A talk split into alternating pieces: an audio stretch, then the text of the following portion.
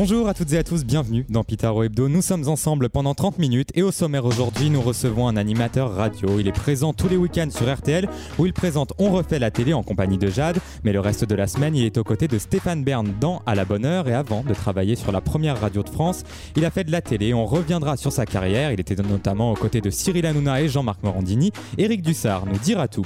Comme toutes les semaines, Guillaume Vérec m'accompagne tout au long de cette émission. Bonjour Guillaume. Bonjour Tony, bonjour à tous. Vous écoutez Pitaro Hebdo, Lucas Est à la réalisation et Eric Dussard est notre invité. Eric Dussard, bonjour. Bonjour, bonjour à tous, merci de me recevoir. Mais merci à vous d'avoir accepté à notre invitation. Alors dans cette émission, on va parler euh, de votre émission média sur RTL, on va parler de votre parcours à la télévision, de vos productions. Mais juste avant, j'aimerais vous faire euh, réagir sur les émissions médias en général. Alors il y a quelques semaines, nous recevions Laurent Guimier, vice-président d'Europe 1. Il était à votre place et il a fait le choix de ne plus mettre d'émissions médias sur la station. Il nous a expliqué pourquoi. Écoutez parce que j'ai estimé, euh, c'est mon choix, c'est ma conviction, qu'il n'y a plus la place aujourd'hui pour faire une émission d'une demi-heure, d'une heure euh, ou deux heures, euh, consacrée exclusivement aux médias, sans avoir à rajouter, à survendre, à surréagir à une actualité qui, de mon point de vue, ne le mérite pas toujours. Alors, vous présentez une émission média. Est-ce que vous êtes d'accord avec Laurent Guimier? Tout dépend de quelle émission média on parle. Si on parle d'émissions médias euh, vraiment en termes d'infos, euh, à strictement parler, là, je peux le comprendre parce qu'effectivement, si on fait que de la promo, avoir deux heures de promo, ça peut être un petit peu fatigant. Si on fait les infos médias que tout le monde a aujourd'hui sur son smartphone et que la seule promesse de l'émission est d'avoir de l'exclusivité, de l'info euh, en avant-première, là encore, je le rejoins.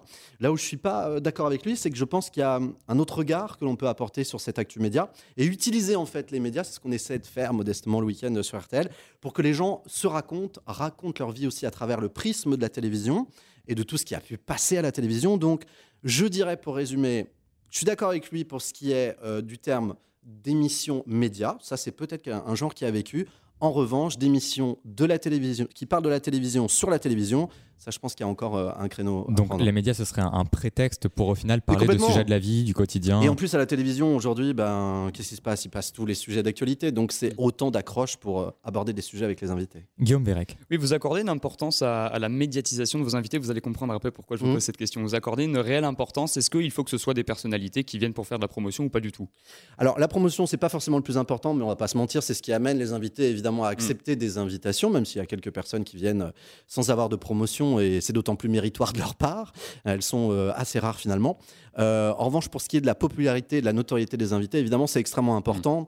Euh, pourquoi? Parce qu'on est sur RTL, radio extrêmement populaire, première radio de France, donc il faut impérativement que la personnalité soit référencée, comme on dit, connue du plus grand nombre pour trouver sa place mm. sur cette antenne. Et alors, parfois, c'est même un peu frustrant, parce qu'il y a des gens que j'adorerais inviter, dont tout le monde connaît le visage, mais dont les gens ne connaissent pas encore le nom. Il y a des gens qui vous viennent en tête comme ça, des gens que vous, oui, adoreriez inviter Ouais, des humoristes qui auraient tout à fait leur place dans le dispositif. Je sais pas, je veux dire par exemple Ahmed Silla. Mhm. Je pense que c'est un très bon invité pour On refait la télé. Seulement, voilà. Ahmed Silla, aujourd'hui, tout le monde connaît son visage parce qu'il a la carrière à succès, qu'on lui connaît et on le voit à la télévision tous les jours. En revanche, juste sur le nom, et c'est bien quand même la problématique et en même temps toute la magie de la radio, eh bien, le nom n'est peut-être pas encore assez connu. Et euh, Donc, il faut trouver vraiment le mouton à cinq pattes toutes les semaines, c'est-à-dire un invité qui soit suffisamment populaire sans prendre des gens qu'on voit et qu'on entend partout pour ne pas lasser. Et ça, c'est très important pour moi. Je veux pas être en fin de promo, par exemple. Et puis, euh, tout en misant parfois quand même aussi sur de, jeunes talents et pouvoir ouvrir à de nouvelles personnes pour pas être ronronnant et toujours avec les mêmes personnes. Vous pensez que c'est vraiment la personnalité qui attire le public pour votre émission? C'est la personnalité, c'est indéniable. Euh, bien sûr qu'il faut qu'il y ait euh, un appétit, une envie par rapport à cet invité, puisque comme on va passer sur deux jours, une heure et demie avec cette personne, il faut que l'auditeur ait envie de la découvrir euh, davantage que ce qu'elle connaît déjà.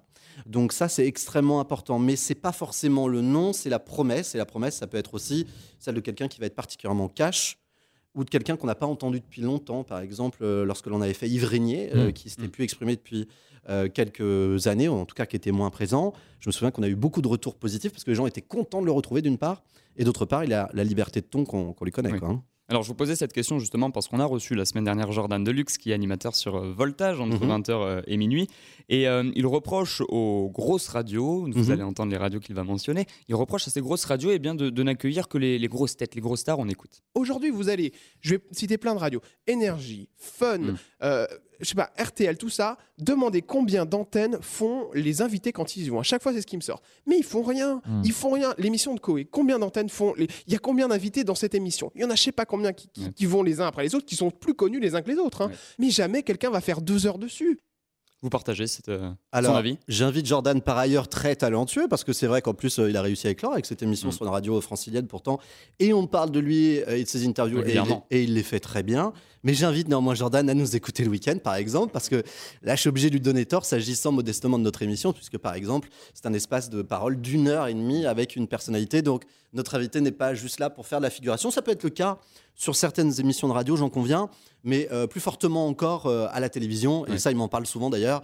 On les pose là et ils sont un peu en tête de gondole pendant une heure et demie. Et leur Mm. promo est réduite à 20 secondes. Oui, c'est vrai. Alors, Jordan Deluxe nous disait clairement, euh, oui, moi je fais euh, mon émission pour que ce soit repris dans la presse, pour qu'il y ait des articles. Vous aussi, euh, dans votre émission, c'est souvent repris dans la presse.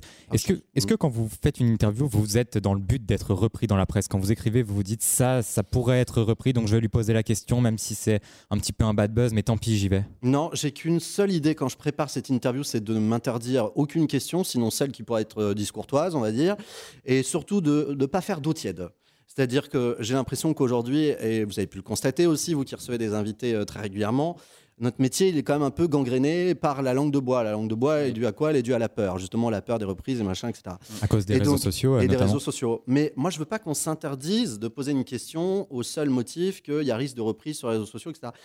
Ce que je veux absolument sur cette interview, c'est que l'on apprenne quelque chose de l'invité que l'on ne connaissait pas et qu'on le voit euh, sous son jour le plus sincère. Il n'y a que ça qui me guide dans la préparation de l'interview. Ce qui exige aussi une grande préparation euh, dans l'émission, et de l'émission, pardon. Mais euh, c'est pas la recherche du buzz pour la recherche du buzz, parce que sinon on irait sur des sujets qui seraient autrement plus clash et j'aurais pas la même nature euh, d'invité. Mais euh, tant mieux si euh, ces éléments sont repris et considérés comme des moments de vérité, on va dire. On va pas se plaindre euh, d'avoir des gens qui viennent dire des choses qu'on n'a pas forcément entendues ailleurs. Quoi. C'est quand on a ça, on se dit que oui, on a peut-être réussi à faire notre, notre boulot. Alors, l'émission n'est pas en direct. Euh, Pourquoi?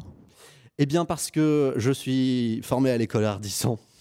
Quand il dit, c'est très juste, parce que j'ai reçu il y, a, il y a un mois et, et je dois dire que j'étais à la fois dans la position d'intervieweur et en même temps la C'est position d'ailleurs de, qu'il avait de l'élève. son, hein. son salaire. euh, Exactement, en toute décontraction. Ouais. C'est Thierry, quoi. Ça avait fait beaucoup parler, ça aussi. Ça a fait beaucoup parler 180 000 euros par émission. par émission. Et je crois que ça a d'ailleurs semé un peu la zizanie après assez vite. Ah bah oui, Les autres producteurs ont dit, mais comment se fait-il que nous, on ne soit pas du tout à ce budget-là? Je vous confirme. Mais c'est Thierry Ardisson, voilà. Il dit les choses telles qu'elles sont, euh, telles qu'il les pense, et il a plus envie de s'embarrasser de filtres. Il n'en avait déjà pas avant. C'est pas aujourd'hui avec euh, son parcours et, et- et la manière dont il s'accomplit qu'il va euh, s'embarrasser de, de langue de bois. Mais pour revenir à votre question, en fait, Ardisson dit un truc très juste. Une et moi, je le conçois vraiment comme ça. Une émission, euh, je la conçois comme un film. C'est-à-dire, je l'écris, je la tourne, je la monte. Et je n'ai aucun problème avec ce montage. Aucun problème avec le fait de Vous participez vous-même au montage de l'émission? C'est moi qui choisis euh, ce qui va être gardé euh, dans l'émission, naturellement, même si on a des doigts de fée qui après mettent tout ça en onde. Euh, mais c'est bien sûr moi qui vais dire ensuite ce que je souhaite garder ou pas. Tout simplement parce que quand on enregistre, euh, on enregistre nous à peu près euh, 1h45 pour peut-être, euh, euh, je pense, 1h10 à peu près utile euh, à l'antenne. Donc il y a quand même pas mal de marge, mais c'est nécessaire. C'est comme, puisque comme on a la recherche quand même d'une certaine vérité de l'invité qui se disait des choses, c'est comme dans un dîner. Vous arrivez à un dîner, vous connaissez pas les gens. Au début, vous êtes un petit peu coincé, c'est normal. Mm. Hein, il faut le temps de se connaître, il faut le temps de discuter avant de commencer à se livrer. On va pas demander à quelqu'un d'être tout de suite en train de faire une chenille sur la table au bout de deux minutes. Reconnais qu'il le ferait très bien du reste. Mais... Euh, donc il y a un temps euh, évidemment d'adaptation.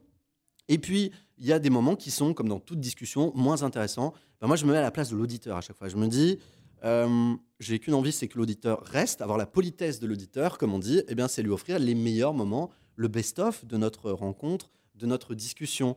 Mais attention, montage, c'est sélection en fait des propos qui ont été réellement tenus. Il faut être très clair sur le fait que le montage, il ne s'agit pas de reconstruire des propos ou de déformer les propos. Ça, j'y veille vraiment et je suis extrêmement attentif à cela, à ce que ça ne trahisse pas la pensée de l'invité. C'est juste enlever le gras, quoi. Voilà, Et- les trucs et- les moins intéressants. Et vous n'avez pas peur qu'on vous demande des fois de couper, que les attachés de Ça presse arrive. vous contactent? C'est déjà arrive. arrivé? Et dans ces cas-là, vous faites quoi? Ben, je le fais, je le fais, et sans aucun problème, puisque là encore, il ne s'agit pas de leur tendre un piège. Euh, il s'agit euh, peut-être parfois de les pousser à avoir une parole peut-être plus libérée que ceux à laquelle, celle à laquelle ils s'attendaient, mais en revanche, il ne s'agit pas de les piéger. Donc si, euh, après l'émission, ils regrettent d'avoir dit quelque chose, pensent que ça trahit leur pensée, que c'est allé trop loin, que ce n'est pas euh, le reflet exact de ce qu'il voulait dire, on l'enlève, il n'y a aucun problème. C'est pas une certaine aussi- atteinte à la liberté de la presse dans un sens? Non, c'est vraiment le contrat de confiance entre euh, moi et l'invité. Porter sa parole, euh, favoriser parfois à accoucher cette parole, euh, ce qu'il puisse dire des choses euh, qu'il n'aurait pas eu forcément euh, envie de dire dans un premier temps, mais Mm. l'y amener parce que la discussion et les questions sont ciblées. Euh, ça, c'est mon boulot. Ensuite, en revanche, si la personne est très mal à l'aise et n'assume pas quelque chose, ou estime que c'est pas en conformité avec le fond de sa pensée, je comprends tout à fait Ouais. qu'elle demande à ce qu'on l'enlève. Mais une fois encore, c'est très très rare. C'est peut-être plus complexe aussi de, de le faire en direct parce que c'est le week-end et que les, les invités ne Alors souhaitent ça, pas euh, venir le week-end ou peut-être plus compliqué. raison. Vous savez que nos amis du showbiz ont souvent des week-ends qui commencent dès le jeudi. Non, et puis au-delà de la blague, c'est vrai que ce serait compliqué le week-end parce qu'on a beaucoup d'artistes Oui. et les artistes sont sur scène en fait le week-end et souvent en tournée euh, en province. Vous avez eu quelques artistes un petit peu euh, avec des demandes un peu incongrues, un peu. euh, Après Non, Ou avant ou avant, avant l'émission, pendant ou même après. euh. Non, avant jamais, honnêtement. T'as pas eu de caprice de star de... caprice de star. euh, pff, non, alors attendez, je cherche bien, mais pas autant que je me souvienne. Euh, Peut-être un ou deux invités qui ont dû demander à ce qu'on n'aborde pas un sujet, mais Hmm. qui de toute façon n'allait pas être à l'ordre du Ouais. jour parce que c'était pour moi un truc complètement euh, recuit, euh, qui n'avait vraiment pas d'intérêt. Et très honnêtement, les coupes, même en sortie d'émission, parfois le lendemain, ça arrive hein, que les gens mûrissent leurs décisions pendant la nuit. C'est très rare, ça se Ouais. compte sur les doigts d'une main. Alors avant de faire euh, de la radio, vous avez fait de la télé, n'est-ce pas? Oui, vous avez En travaillé réalité, euh, je faisais déjà de la radio avant, mais vous je avez suis un enfant de la radio. télé et, et- et radio. C'est uniquement le, le- le- le journalisme média qui vous a intéressé depuis petit, lorsque vous étiez à Lannion, à l'UT de Lannion. Oui, euh, C'est- toujours, toujours le- le- le- les médias qui vous ont intéressé ou alors, euh, ou alors pas du tout. Vous vous êtes dit, tiens, pourquoi pas euh, partir vers des horizons politiques, toujours dans le cadre du journalisme. Ouais. Mais ou alors est-ce que c'était à fond média, média, média? Alors pour ce qui est du, il y a deux choses, c'est le sujet euh, média, ça je vais vous en dire un mot après, mais pour ce qui est des médias en général, la découverte elle s'est faite à travers la radio justement. Secret d'histoire, suivez-moi. hein, J'avais euh, 13 ans et euh, c'était justement en Bretagne, vous l'avez dit, à côté de Lannion, Trigastel. Il y avait une radio associative. J'ai fait un stage euh, alors que j'étais au collège. Et puis Buzz là, j'ai eu- Radio, non c'est Non, ça c'était ah, ça, Ah, ça, c'était la consécration. Buzz Radio, attention, ça c'était la radio dont j'étais euh, le responsable, la radio étudiante. 97, Mais, 98, c'est bien ça. Exactement, ouais, voilà. bravo, bravo. Mais avant cela, il y a eu Radio Fréquence Cormoran. Et oui, j'avais à peu près la voix des Cormorans d'ailleurs à l'époque. et c'est là que j'ai commencé via un stage en fait euh, de collège. Je suis allé pour la première fois dans une radio et puis j'ai eu absolument un coup de foudre pour euh, ce média. Et à partir de là, bah, je l'ai plus, euh, je l'ai plus quitté. Voilà. Et euh, le sujet média en soi, j'ai toujours été passionné de cela. Mm. Euh, je me souviens qu'à euh, je regardais déjà les émissions de Marc-Olivier Fogiel et avant ça encore de Michel Denisot avec Télé Dimanche. Euh, donc c'était vraiment aller dans les coulisses comme ça de la télévision, parce que moi j'ai toujours rêvé de la télé qui est la télé à grand spectacle. On y est un peu moins aujourd'hui, mais et c'est cette télé-là, pénétrer dans ces coulisses, ça, ça m'a toujours passionné. Et puis euh, il s'est avéré qu'à un moment donné, j'étais arrivé au bout d'un cycle, je faisais des flash infos sur Europe 2. J'étais arrivé au bout d'un cycle, clairement, j'en avais autant marre d'écrire des flashs que de me lever à 3h du matin, parce que c'était le morning.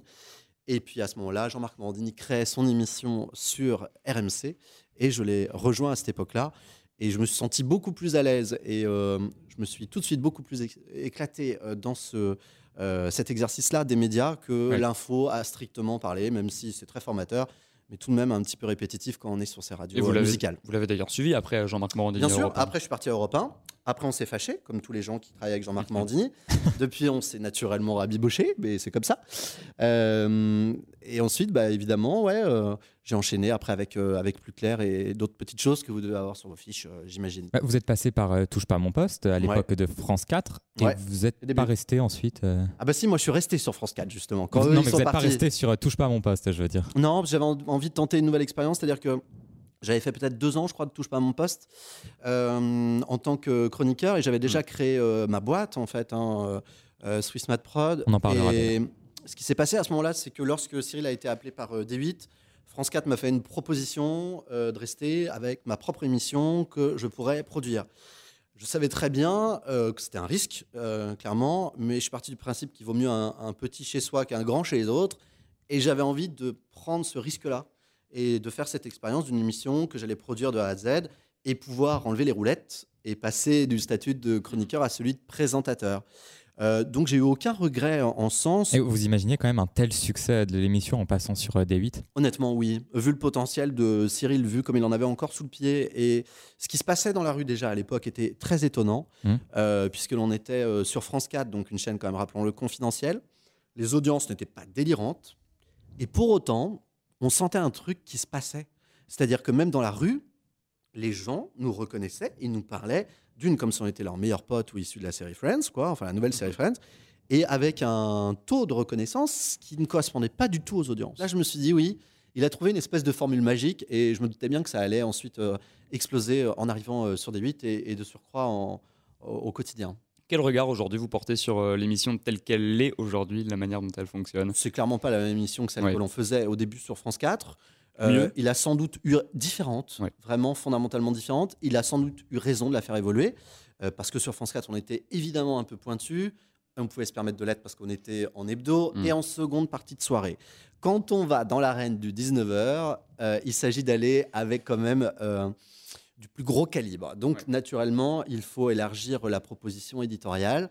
Et euh, ce qu'il a très bien su faire en devenant une émission de divertissement dont le liant, le fond et la télévision, mais en fait tout son talent est d'avoir su créer une espèce de sitcom au quotidien où les personnages sont bien plus importants encore que les ingrédients. Et c'est pour ça d'ailleurs, pour rebondir sur ce qu'on disait tout à l'heure sur les invités, finalement, euh, TPMP, j'ai envie de dire, n'a même pas besoin d'invités pour exister. C'est bien, c'est une tête d'affiche pour un nouveau public et et pour euh, satisfaire les gens qui regardent au quotidien, mais l'émission, elle tourne en soi avec la bande qui, qui l'entoure. Alors, on parlait de France 4, donc le service public. Euh, le gouvernement veut supprimer la redevance audiovisuelle. J'aimerais avoir votre regard d'expert média là-dessus. Bonne ou mauvaise idée? Euh, pour moi, c'est clairement une mauvaise idée. C'est clairement une mauvaise idée parce que déjà, la redevance, c'est euh, de loin pas la plus élevée d'Europe. Donc tout le monde crie au scandale, mais sans trop savoir généralement ce dont on parle. C'est-à-dire, vous écoutez les gens dans la rue, vous faites un micro-trottoir, et on dira les problèmes de TF1, il y en a marre, c'est avec mon argent, c'est la redevance. Bah, Ouais. non, déjà, il faut rappeler que c'est que le service public. Ça, on le dit pas assez. Et puis évidemment, bah, moins euh, d'argent via cette redevance, ça veut dire que deux solutions possibles pour équilibrer les budgets. Soit euh, eh bien, on augmente le volume de pub. On n'ira pas vers ça, puisqu'on voit Mm. clairement que la pub n'est plus autorisée après 20 heures. Soit on réduit les budgets.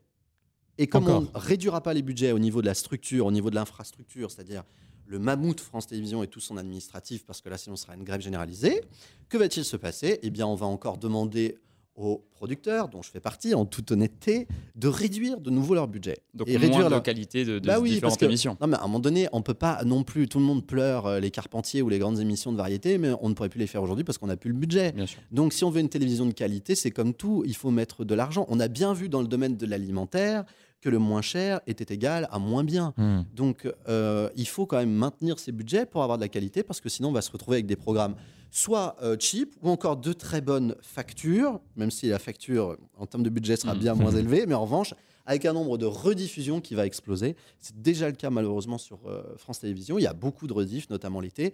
C'est quand même dommage. Je pense que 138 euros, c'est ça, hein? C'est 138 euros, il me semble? ça. Ouais. Il me semble que c'est pas une contribution si élevée pour avoir accès 24 heures sur 24 à un contenu que j'estime être quand même de très bonne qualité s'agissant de la télévision de service public. Vous êtes un consommateur de, de télé ou alors euh, est-ce que c'est le cordonnier le plus mal chaussé? Alors, moins consommateur évidemment qu'hier, même si, en fait, toujours, euh, c'est pour être exact, je la regarde beaucoup, mais à des fins euh, professionnelles, c'est-à-dire euh, pour rechercher et trouver le bon extrait. Euh, C'est vraiment truc. vous qui, qui cherchez les Il y extraits a une équipe, hein, passez- il y a une vous avez équipe naturellement. Mais euh, pour dire, il y a une équipe euh, de 6-7 zappers. Mais ces 6-7 zappers, vu qu'ils travaillent extrêmement bien, ils me fournissent beaucoup trop d'extraits. Ils m'en donnent environ euh, 300 par jour. Donc moi, je passe- sélectionner. Je passe tout ça au tamis pour ensuite sélectionner euh, le meilleur. Donc, euh, je regarde la télévision en fractionné. Ça, ça me différencie pas du plus grand nombre, puisqu'aujourd'hui, tout le monde regarde par petits morceaux la télévision. Et les émissions que je regarde encore avec grand plaisir et en intégralité du début à la fin, bah, c'est les émissions qui me parlent un peu plus. Euh, ça va être soit les grandes émissions de divertissement, les émissions événements. Là, par exemple, l'Eurovision. Alors, pendant Hmm. longtemps, tout le monde a crié, au, au- au- hurlé au ringard, mais en fait, ça a toujours été la plus grosse émission de télévision et la mieux produite d'Europe. Donc ça, avec, euh, avec grand plaisir, je regarde ça. Euh, les grands primes euh, événementiels aussi. Et puis euh, l'infotainment, évidemment, qu'il s'agisse par exemple de C'est à vous ou encore de Laurent Delahousse et de son 20h30 le dimanche, que je trouve extrêmement bien fichu. Et Dieu sait que c'est une gageure que de réussir à, à faire parler des invités en direct avec seulement 20 minutes. hein. Et il y a des émissions qui sont Mm. extrêmement mal fichues aujourd'hui. Oui, bah oui, il y a des émissions Comme qui n'ont aucun intérêt. Enfin, euh, clairement, si vous me demandiez de regarder juste pour mon pur plaisir la télé-réalité, je le ferai pas. Enfin, je peux pas dire que c'est mal fichu parce que pour le Mm. coup, c'est ça s'adresse pas à moi, mais c'est bien, c'est bien, bien fagoté. Mais euh, toutes les émissions, euh, voilà, où il n'y a pas assez de production, où il n'y a pas assez euh, de recherche, les choses un peu paresseuses, ça m'ennuie. Comment vous voyez euh, l'avenir de. Là, on parlait de la télé, mais plus général euh, de la radio, des médias. Euh, on parlait du replay que les Ouais. gens consommaient que par petits bouts. À part certaines émissions, comment on va pouvoir consommer la télé et la radio dans les prochaines années? Alors, je suis au regret de vous annoncer que si vous ne comptiez faire que de la radio, vous allez aussi faire de la télé, par exemple, parce que je pense qu'on va tout globaliser, en fait. C'est-à-dire, ce qui va se passer, c'est qu'on va se retrouver dans une espèce de melting pot audiovisuel où, euh, sorte de- finalement... de, Netflix peut-être? Ouais, c'est ça. Où l'important sera plus la consommation qu'on appelle, pour parler notre jargon, euh, linéaire. Salle linéaire euh, va encore exister, mais pour euh, les plus âgés, euh, clairement. Et aujourd'hui, c'est déjà le cas, mais demain plus encore, tout le monde va consommer en fragmenté. Qu'il s'agisse d'une émission de radio, donc filmée. Mm. C'est pour ça que je vous dis que vous allez faire de la télé, parce que voilà, tout ça va être global. France Bleu, France 3 notamment dès l'année prochaine, d'une part. Bien sûr, ça a déjà commencé. Euh, on ne saura même plus d'où viendra l'info en réalité. C'est-à-dire que dans l'esprit des gens, moi ça m'étonnerait pas que d'ici un, un ou deux ans, quelqu'un me dise ah, Je vous ai vu à la radio. hein. Ah Très oui. honnêtement. hein. Parce que euh, comme on, on filme nos émissions aujourd'hui et qu'après, comme vous le disiez tout à l'heure, il y a des petits euh, extraits qui sont diffusés sur les réseaux sociaux. Et, et ça vous dérange pas ça? On sait qu'il y a beaucoup de gens qui sont un peu de la vieille école qui disent Ouais. non mais la radio c'est du son, euh, on filme pas. Ça me dérange pas outre mesure parce que dans cette émission-là, hein, parce que euh, je vous dirais pas la même chose par exemple s'agissant d'une émission comme Christophe Ondelat Oui, ou d'une raconte. Comme Caroline Dublanc chez nous sur RTL ou encore Jacques Pradel, l'heure du crime, qui sont des émissions qui créent un cocon, une atmosphère par le son. Euh, là, je trouve que ça gâcherait un petit peu le contenu que de les filmer parce Oui. que ça casserait la magie. Nous, ce qu'on fait, c'est un talk show. Euh, et donc, on fait un talk show radio qui est filmé, mais vous noterez qu'il y a beaucoup de talk shows à la télé qui ne sont ni plus ni moins que de la radio filmée. Mm. Donc, euh, ça ne gêne en rien. Et à la limite, ça apporte une petite part de vérité supplémentaire quand on peut voir qu'un invité ici va se crisper, là va regarder avec angoisse son attaché de presse. Donc ça peut être des petits éléments même euh, d'information euh, supplémentaires. Mais pour revenir à votre question, je pense que tout ça va se globaliser en fait. Et que l'information, elle émanera de différents types de médias sans qu'on sache trop les sourcer. Il faudra faire attention justement à Mm. toutes ces histoires de, de- de fake news et au sérieux euh, des, des grands médias. Et euh, que tout le monde bah, va surconsommer l'info. quoi. Vous aimeriez, émissions. vous aimeriez que votre émission euh, On refait la télé sur RTL soit aussi diffusée euh, sur euh, une chaîne du groupe M6 par exemple? Pourquoi pas? Pas en l'état, parce qu'il faudrait l'adapter pour en faire une vraie émission de télévision pour le coup. Euh, mais oui, c'est un format qui trouverait tout à fait sa place, je pense, sur euh, une chaîne, bah, vous dites Paris Première par exemple, où j'ai commencé en plus Mm. avec Philippe Vandel. Donc, euh, ouais, ça, c'est un, ça pourrait être un joli projet, ouais. C'est votre ambition dans les années qui viennent de, de vous installer ou réinstaller à la télévision ou vous êtes bien à RTL, à la radio pour l'instant et ça vous va comme ça? Alors écoutez, je suis très bien comme ça pour l'instant. Je vous cacherai pas que si demain il y avait un projet euh, intéressant en télévision, j'y réfléchirais. Mais alors à la limite, le terme d'ambition, pourquoi pas? Obsession, sûrement pas. C'est-à-dire que revenir en télévision pour faire un truc euh, qui ne me correspond pas, je le ferai pas. Euh, J'ai une idée précise de ce que je ne veux plus faire. par exemple?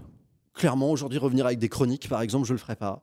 Peut-être parce que je trouve que Peu l'exercice. euh, l'émission, euh, vous n'aimeriez ouais. pas faire une chronique mais non, mais parce qu'en plus, quand vous avez goûté au plaisir de. Parce que moi, je connaissais pas ça avant, euh, le plaisir de l'interview, Mm. euh, de se plonger dans la bio d'un invité, d'être vraiment dans une approche comme ça globale, où vous allez avoir à la fois de l'interview, mais aussi de l'animation, euh, des éléments euh, plutôt humoristiques à travers le zapping de la semaine ou des choses comme ça. Mais c'est en fait un tout, c'est euh, c'est- globalisant, donc c'est extrêmement intéressant. L'exercice de la chronique est trop restrictif pour moi aujourd'hui et m'intéresse moins, j'en ai fait beaucoup. Et puis d'autres le font beaucoup aussi. Donc je pense pas avoir encore une singularité à apporter de, de ce point de vue-là. Je la continue avec Stéphane parce que c'est de la radio, c'est différent, et puis c'est par fidélité aussi.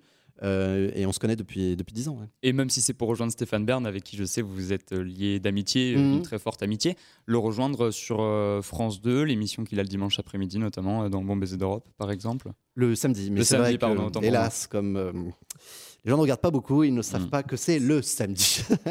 Elle n'a pas été très bien positionnée cette vous, vous émission. avez regardé cette dire. émission? Ouais, je l'ai regardé, ouais, c'est plutôt sympa. hein. Vous aimez? Moi, j'aime bien. Honnêtement, j'aime bien. Je trouve que lui, il a sa place là-dedans. Il s'éclate, même Ouais. si je trouve qu'il s'éclate encore plus dans les euh, fabuleux, la fabuleuse histoire, vous savez, là où il Oui, incarne les oui, personnages, euh, etc. les personnages. Ça, pour le coup, on sent que c'est vraiment son kiff, c'est son Mm. Disneyland. euh, Vraiment, il s'éclate.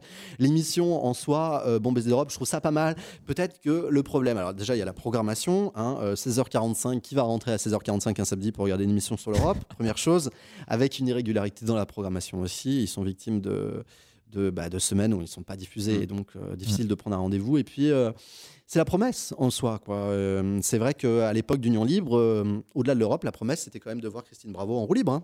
Hmm. C'était plutôt roue libre qu'ils auraient dû appeler ça. Mm. Donc, c'est peut-être une promesse qui est un peu faible pour attirer des gens. Vous Après, que l'Europe, ça intéresse pas les Français? Bah, on Enfin, voit, hélas, on entend, hélas, on voit que c'est pas, par exemple, le premier sujet discuté Ouais. Mm. pendant le grand débat. Mm. Donc, mais après, on peut aussi euh, trouver des angles différents pour intéresser les gens à un sujet. Mais euh, je pense que c'est peut-être effectivement un problème de promesses euh, et de programmation qui font que l'émission ne rencontre pas, en tout cas jusqu'ici, Vous son pensez qu'elle public. va être reconduite ou Alors ça, qui est dans le secret des dieux Je ne peux pas vous le dire, mais en tout cas, ce que je peux vous dire, c'est que ça va commencer à se discuter Mm. dès maintenant. Où est-ce que vous la mettriez cette émission? Vous la reprogrammeriez où? Enfin, Quand Du moins en semaine Moi, je la mettrais plutôt en seconde partie de soirée, puis avec un aspect un peu plus divertissant, un peu plus Ouais. dans le show, parce que là, on a l'info pour l'instant, euh, mais on a moins le show. Donc, euh, et je sais que si il y avait plus de happening en plateau, par exemple, des choses comme ça, Mm. ça pourrait peut-être euh, décoller, parce qu'en plus, Stéphane, dès qu'il se retrouve dans un happening et qu'il est généralement victime consentante, ça marche bien. Mm. Souvenez-vous, dans Comment ça va bien, on lui faisait faire les pires trucs du monde, et évidemment, bah, ce côté un peu euh, décalé. Euh, ça- vous manque, euh, ça vous public, manque hein. Comment ça va bien? On sait que maintenant il y a Je t'aime, etc. Ça commence aujourd'hui, affaire conclue. Ouais, bah pour lui, c'était surtout, euh, ça commence à bien faire, je crois, sur la dernière saison, s'agissant de Stéphane. Donc, euh, euh, ça manque pour ce que c'était, ça manque pas pour ce que ce serait devenu, parce que je crois qu'il en avait marre, il avait fait le tour. Alors vous, vous, vous produisez aussi à la télé hein, Oui, vous êtes euh, producteur et j'aimerais que l'on revienne sur l'affaire du moment, si on peut l'appeler comme ça. C'est l'affaire euh, Quesada. Oui, Euh, on en a un peu entendu parler. en on a un petit peu, très peu, euh, Christian Quesada. Vous l'avez donc, reçu, euh, Christian Quesada, dans votre émission sur Quand on RTL refait la télé Ouais. Non, non, non, on l'a pas reçu. Non, non. C'est un jamais. personnage que vous auriez aimé, bien évidemment, avant de savoir les, les faits qui lui sont reprochés. C'est un personnage que vous auriez pu ou aimé On l'a beaucoup vu dans les émissions médias. Je suis pas sûr, parce que là encore, il s'agit d'un invité qui aurait été très bien dans une émission purement média. Mais comme nous, une fois encore, il s'agit de faire parler des personnalités des médias. Euh, lui, il était quand même euh, apparu assez récemment à l'antenne. Donc une heure et demie avec un, un- un candidat de jeu aussi doué euh, soit-il, je suis pas sûr qu'on tienne notre promesse. La question que je me pose, c'est comment, comment ça marche finalement? Je- le, je- le- le rouage, comment est-ce que le rouage se met en place quand on a une émission qui s'appelle Les 12 coups de midi? On reçoit des, euh, des, des- des candidats, Mhm. euh, on enquête ou pas.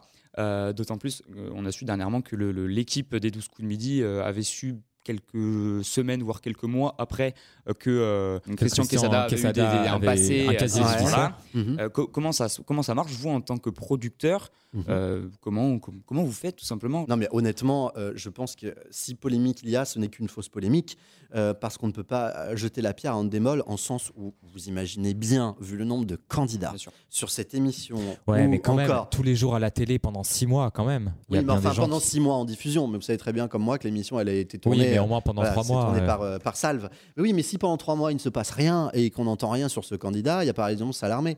Parce que euh, quand vous faites des émissions comme ça avec autant d'anonymes, c'est le cas des amours, c'est le cas des téléréalités, etc. Si vous commencez à devoir enquêter sur tous vos candidats, mais vous en sortez pas, c'est Mm. pas possible. hein. D'autant qu'il y a des condamnations qui sont effacées, je crois en plus. hein. Oui. Il y a des casiers judiciaires. Alors évidemment aujourd'hui c'est euh, c'est quand même facile euh, de dire ah bah oui bah nous maintenant on fait la vérification et puis on découvre euh, que c'était facile de trouver. Bah oui mais pour trouver il faut déjà chercher. Et je pense que les maisons de production n'ont pas les moyens, pas le temps de faire des recherches aussi poussées que cela sur leurs candidats, très clairement. Donc cet épisode est extrêmement euh, malheureux, c'est le moins que l'on puisse dire. Mais euh, je ne pense pas que l'on puisse remettre euh, en cause la responsabilité euh, ni du producteur ni du diffuseur. Vous produisez quoi à la télé? Alors nous, nous sommes euh, à la production éditoriale des Enfants de la télé, qui, comme vous le savez, a fait son retour depuis Avec Laurent septembre avec, 2017, euh, ouais. ouais. Donc avec Laurent Ruquier sur, sur France 2. Et donc Swiss Mad Prod s'occupe de toute la production éditoriale de cette émission, qui est par ailleurs produite par Andemolshine. Et nous, au sein d'Andemolshine, eh bien, nous sommes avec nos équipes et nous produisons l'éditorial des émissions que vous pouvez voir tous les dimanches soirs en Ça prime cartonne time. Et ça marche de mieux en mieux. On est content, on est vraiment très content. C'était un pari hein, quand même cette case. euh, Honnêtement, quand, quand on a su que ça. Arthur euh, laissait les enfants de la télé, on s'est dit mais comment c'est possible que ça rebondisse Il aurait fallu changer le titre. Ouais. Et au final, ça marche. Bah, tout simplement, on a essayé de revenir à la promesse initiale des enfants de la télé, c'est-à-dire aller vers le patrimonial, l'image, parce que euh, à la fin des enfants de la télé, c'était quand même un peu plus du copinage et euh, de l'humeur en plateau que de l'image vraiment inédite. La commande de France Télévisions, et ça rejoignait pleinement ce que nous on avait envie de faire, c'était d'aller chercher dans les greniers de l'INA Mm. des Mm. images totalement inattendues qu'on n'avait pas forcément revues et de donner la priorité à l'image. Nous, il y a moins de plateaux, plus euh, d'images. Et donc, on est ravis de voir que ça a rencontré son public. quoi. Et ce côté euh, show de, des enfants de la télé, version Arthur, ça vous plaisait pas trop?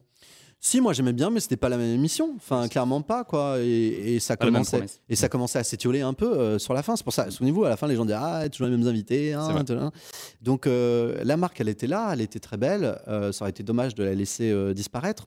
Et je dois dire que France Télé a eu du flair quand ils ont compris qu'ils pouvaient la, euh, eh bien, la reprendre sur France 2, puisqu'une fois encore, elle n'était pas propriété d'Arthur depuis qu'il avait quitté Endemol. J'ai une toute dernière question. Vous avez reçu dernièrement Laurence Ferrari. On va Oui. revenir sur euh, TPMP.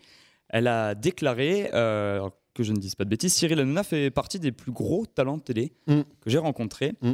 Vous partagez son, son avis. Vous pensez que Cyril Hanouna aujourd'hui est la star du PAF, comme on l'appelle aujourd'hui, ou pas du tout? Vous pensez Bah, aujourd'hui qu'il y a bien plus. euh, La plus star, du PAF, c'est objectif, c'est-à-dire euh, par le terme de star qui est souvent un peu galvaudé, on entend celui dont on parle le plus. Il me semble qu'on parle un peu de Cyril tout de même, Mhm. en effet. Euh, après, il est très doué dans cet exercice, indéniablement. hein. Il faut le faire, euh, tenir deux heures d'antenne tous les soirs dans un chaudron pareil qui est le studio de, de TPMP, et puis avec une actualité qui n'a pas toujours le talent euh, d'être intéressante. Eh bien, c'est ce qu'on disait tout à l'heure. Euh, il a su créer sa propre grammaire, sa propre petite musique dans cette émission. Donc, euh, il est très doué, il est très doué pour ça, euh, indéniablement. Mais il y a plein d'autres gens euh, qui font leur job très très bien en télé. Je pense à Anne-Elisabeth Lemoine, elle est formidable. Et quel message envoyer au métier Vraiment superbe, superbe décision de Pierre-Antoine Capton que d'avoir confié les clés de cette émission à quelqu'un qui était déjà dans le dispositif et de pas être allé chercher une tête d'affiche, même si je crois que dans un premier temps c'était leur choix. Et là, on voit que ce n'est pas qu'une histoire de nom et de notoriété, mais que c'est une histoire de savoir-faire. On vous retrouve euh, le week-end sur RTL, on refait la télé. Quel était l'invité euh, où vous avez regretté de l'avoir reçu? Regretter, non, pas vraiment. Des gens avec qui le contact s'établit pas. Euh, c'est marrant de constater que c'est souvent avec euh, plutôt des humoristes. Ceux qui sont les plus marrants dans la Mm. vie sont pas forcément les plus marrants. Qui, Étonnant. qui, par à l'antenne. Moi, je donnerai pas de nom naturellement. Pensez bien que je suis trop, je suis trop euh, rompu à cet exercice. Mais euh, non, c'est vrai. Souvent les humoristes, même si on a des bonnes surprises hein, quand même. Mm. Elise Moon, par exemple, euh, lui, il a son rond de serviette à la maison, il revient euh, quand il veut. Ben, Robin aussi, mais c'est vrai que souvent, voilà, les gens. euh, Les invités- Peut-être qu'on en attend trop justement parce qu'ils sont drôles sur scène. On dit ils vont être tout aussi drôles. Et Et vous ben, avez non, été un pas peu forcément. déçu euh, en les recevant. Ouais, parfois, ouais. Et euh, l'invité que vous rêveriez de recevoir, que vous avez jamais reçu? Florence Foresti, Ouais. elle vient quand elle veut. Si elle veut en direct un samedi matin, on s'arrange. Euh, Florence Foresti, bien sûr, avec euh, grand plaisir. Valérie Lemercier aussi, mais on, Ah oui. on en parle. Et vous serez donc sur RTL à la rentrée prochaine, normalement C'est du bois ici? Euh, Oui, voilà, Je touche ça alors. Écoutez nos C'est- C'est audiences. pas signé encore. Aux dernières, euh, dernières mesures d'audience ont été plutôt très bonnes avec 2 millions d'auditeurs pour les deux formats, euh, sur Mhm. les deux jours, 1,6 million le samedi. Donc euh, pour l'instant, Normalement, euh, tout va bien. j'espère. Merci Eric Dussard. Bah, merci à vous, c'était un grand plaisir. Merci Guillaume Bérec d'avoir été avec nous. Mais de rien, Tony, merci à vous. Merci à Lucas Deveza pour la réalisation. On se retrouve très vite pour un prochain numéro de Pitaro Hebdo.